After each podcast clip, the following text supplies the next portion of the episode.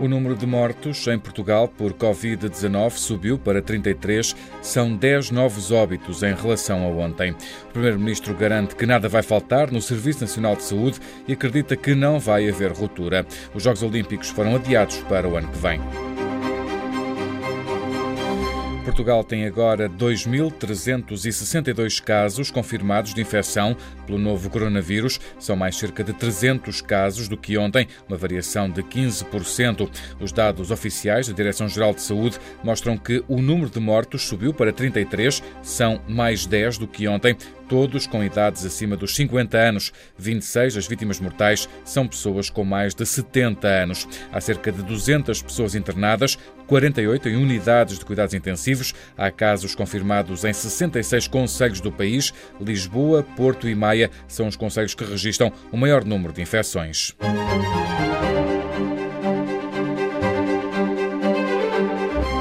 O Presidente da República acredita que os dados que existem de um crescimento de novos casos mais lento do que o previsto podem levar a que o pico da doença possa acontecer um pouco mais tarde do que as previsões indicam. A pressão sobre o sistema de saúde é menor, o número de contaminados não tem crescido ao, ao nível a que se esperava e o pico pode deslocar-se. Não é possível, a dizer, deslocar-se. Quanto e como? Não é possível. Marcelo Rebelo de Sousa, que defendeu ainda uma ponderação conjunta dos responsáveis políticos com os especialistas do domínio da saúde sobre a renovação do estado de emergência. O primeiro-ministro garante não haverá ruptura nos serviços de saúde em Portugal, nem vai faltar nada nos hospitais. Até agora não faltou nada e não é previsível que venha a faltar o que quer que seja. Em que ponto de número de infectados e de número de internados nos cuidados intensivos, por exemplo, é que estima que se atinja o ponto de ruptura. Eu creio que não vamos atingir o ponto de ruptura e é para isso que estamos a trabalhar. A garantia de António Costa, ontem à noite, em entrevista à TVI, já esta tarde, no debate quinzenal, o Primeiro-Ministro admitiu que poderá ser estendido o período de encerramento das escolas. Temos que ter em conta que, provavelmente, no dia 9 de abril, a decisão que estaremos a tomar é prolongar esta situação e esta medida muito para além das férias da Páscoa. António Costa no debate quinzenal esta tarde no Parlamento. As linhas de crédito no valor de 3 mil milhões de euros para os setores mais afetados pela pandemia devem chegar ao sistema bancário entre hoje e amanhã. A garantia foi deixada pelo Ministro do Estado e da Economia depois de uma reunião da Concertação Social. Pedro Cisa Vieira prometeu ainda para esta semana novidades quanto à moratória da banca para os créditos das empresas e famílias. Podemos também eh, dar nota dos trabalhos que se estão a ser desenvolvidos envolvidos a propósito da moratória das responsabilidades das empresas e das famílias perante o sistema bancário, que esperamos poder ter um enquadramento também durante esta semana. A promessa do Ministro da Economia. Os Jogos Olímpicos de Tóquio foram adiados para o ano que vem. A decisão foi anunciada pelo Primeiro-Ministro japonês e tomada em concordância com o Comitê Olímpico Internacional. Shinzo Abe explicou que este adiamento irá permitir aos atletas competirem nas melhores condições e vai tornar este evento mais seguro para os espectadores. Em seguida, o Comitê Olímpico Internacional oficializou a decisão, explicando que os Jogos devem ser reagendados para uma data para lá de 2020, mas nunca depois do verão de 2021. As novas datas ainda vão ser alvo de discussão. Em Portugal, os consumidores fizeram menos compras com multibanco, mas gastaram mais em cada compra, em média.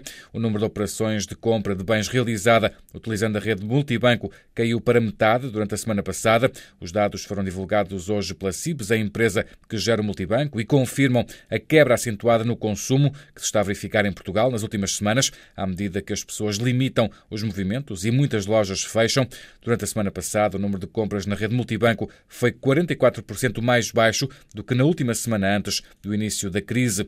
Já o montante médio gasto em cada compra foi mais elevado, passou de 34 euros antes da crise para 42 na semana passada. Ainda assim, o montante total de compras foi menor. As compras efetuadas em supermercados e farmácias passaram a ter um peso de mais de metade no total, antes estava em torno dos 39%. Hoje as bolsas europeias estão a recuperar dos mínimos de 2016. Os investidores mostram-se hoje mais confiantes nos esforços feitos pelos maiores bancos centrais do mundo para tentar conter o impacto económico do coronavírus. Na Bolsa de Lisboa encerrou mesmo a valorizar-se quase 8%, foi a maior valorização dos últimos 10 anos.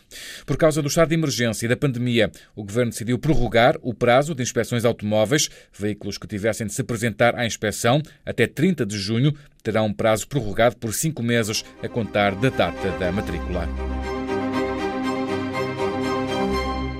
No mundo há, nesta altura, mais de 400 mil casos identificados de doença, mais de 18 mil mortos. Itália registrou hoje mais 800 vítimas mortais, são quase 7 mil ao todo, em mais de 69 mil casos identificados. A situação em Espanha continua também a deteriorar-se, com mais 500 mortos nas últimas 24 horas e perto de 40 mil infectados. No Reino Unido, o Ministro da Saúde salientou que as medidas de contenção decretadas ontem são leis, não são conselhos e são para cumprir. O número de casos e de mortos tem vindo a subir também no Reino Unido. Hoje foram mais 87, elevando o total para 422. Há também mais de 8 mil casos confirmados. Na China, a Comissão de Saúde da província de Hubei decidiu levantar as restrições às viagens de e para a província. A exceção será ainda a cidade de Wuhan, o epicentro da pandemia, que está em isolamento forçado desde o dia 23 de janeiro. A previsão, no entanto, é de permitir entradas e saídas da cidade a partir de 8 de abril. No final do relatório de hoje, nota para um estudo desenvolvido em Singapura. Este estudo demonstrou que a quarentena de pessoas infectadas com este novo coronavírus e dos seus familiares, bem como o encerramento de escolas e o teletrabalho, são eficazes na redução do número de casos de Covid-19. O trabalho, publicado na revista científica Lancet, foi conduzido por investigadores da Universidade Nacional de Singapura, tendo por base a população do território situado no Sudeste Asiático.